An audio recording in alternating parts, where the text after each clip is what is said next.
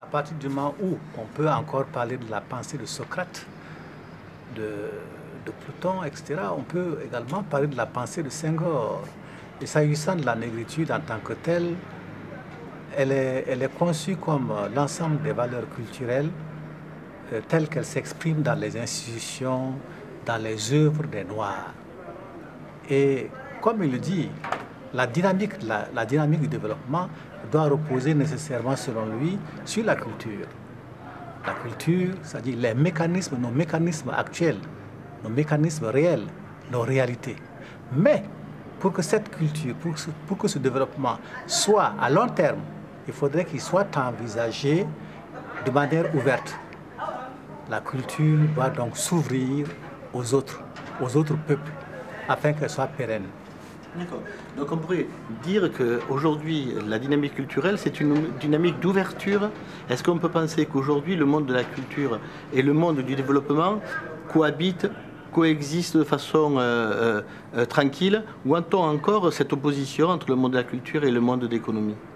Il n'y a pas d'opposition, il n'y a pas de dichotomie, il y a complémentarité. Et justement, c'est pourquoi aujourd'hui, il est bon que la chose économique soit nécessairement entre les mains des hommes de culture. Un homme de culture, ce n'est pas forcément le philosophe comme mon ami le professeur euh, Jacques. Non, pas seulement lui. Euh, mais il s'agit de tous ceux qui s'intéressent à la vie, à l'homme, à la culture avec un grand C. Je pense qu'il est absolument important de commencer par saluer la grandeur du mouvement de la négritude porté par les deux pères, Senghor et Césaire.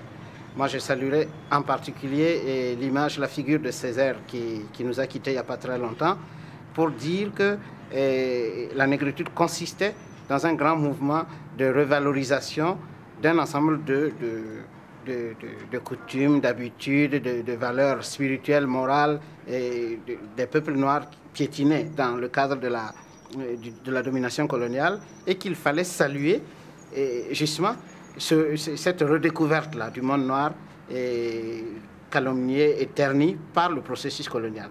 Mais il est absolument important de se rendre compte que le problème que, par exemple, Aimé Césaire essayait d'affronter dans la question de la négritude, c'est-à-dire l'identité du noir dans un processus de développement, ce problème demeure aujourd'hui encore et mérite encore d'être adressé. Et c'est pour ça que des penseurs comme Kizerbo et bien d'autres ont affronté ce problème ces dernières années.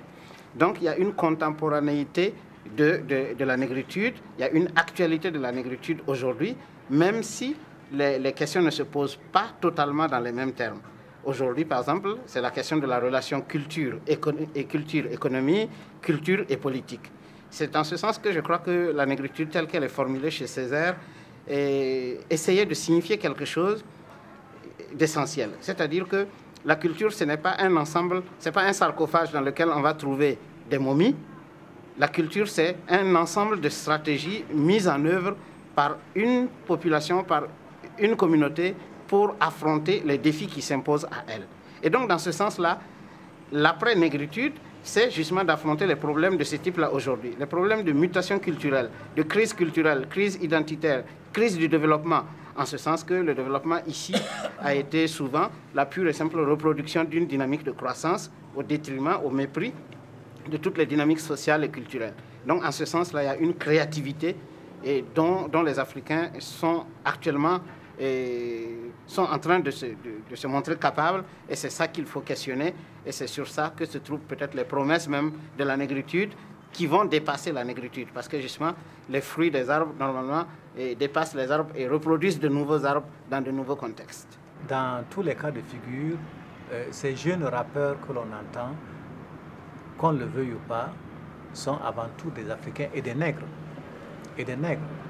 Parce que, qu'on le veuille ou pas, ils s'imprègnent du mécanisme, la technicité poétique d'un Senghor ou d'un Césaire. Et c'est pourquoi il n'est pas il ne serait tout à fait désolant de dire que ces jeunes sont des déracinés et que par ailleurs ils ne tiennent pas compte de, la culture.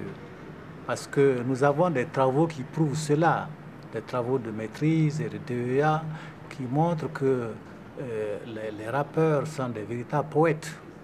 Et cette poésie, elle, elle a ses racines de manière sérieuse dans l'esthétique négro-africaine.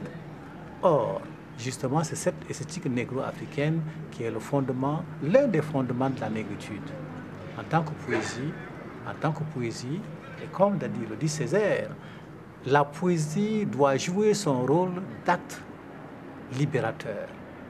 Justement, c'est parce que ces jeunes-là, prenant en compte, prenant, s'appropriant donc ces valeurs culturelles, comme disait le professeur Jacques Nanema, eh bien, prenant en compte cela, il pose les bases d'un futur assurant, d'un futur rassurant et rassuré.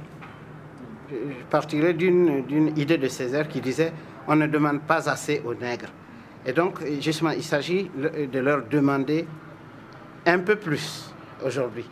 Parce que l'histoire nous demande un peu plus. L'histoire est en pleine mutation, le monde est en pleine globalisation, la démocratisation est en cours.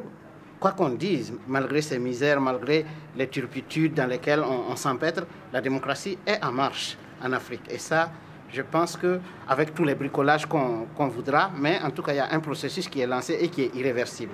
Donc la question de la citoyenneté, c'est-à-dire de la capacité pour une communauté de dépasser les appartenances individuelles, ethniques, pour partager un projet de société commun dans un corps politique unique, régi par des lois que tout le monde connaît et que tout le monde contribue à voter. Ça, c'est absolument important et de plus en plus, les jeunes, en tout cas, réclament cette, cette liberté citoyenne, c'est-à-dire cette capacité à participer à la gestion de la vie politique et à décider de son sort, de ce qui va nous arriver au lieu de subir.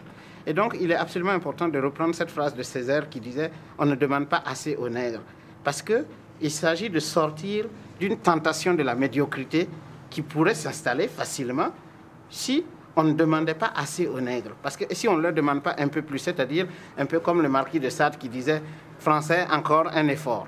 Donc je dirais que la pensée la négritude chez Césaire représente encore une sorte de pic qui, nous interpelle et qui nous lance un peu plus loin en disant vous êtes capable de mieux que ça.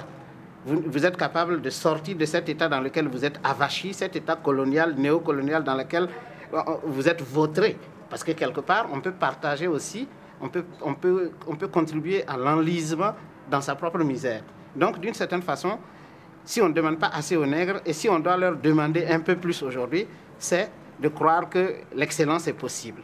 C'est de leur demander d'être plus exigeants envers eux-mêmes plutôt qu'envers les autres. Parce que pendant longtemps, on a pleurniché, on a dit c'est l'autre qui est responsable de mon malheur.